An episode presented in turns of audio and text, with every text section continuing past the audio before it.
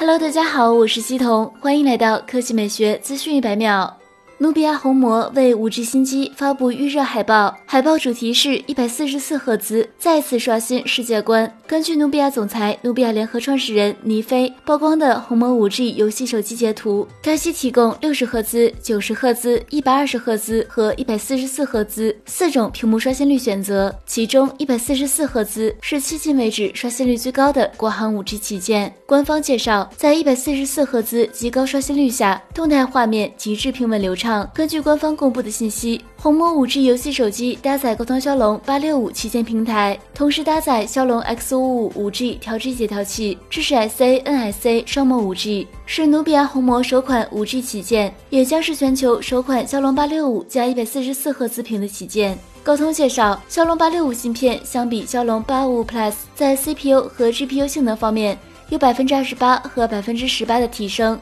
而且由于骁龙八六五移动平台首次支持独立更新 GPU 驱动，所以将来用户可以直接从应用商店下载更新，不断获得新的功能和性能优化。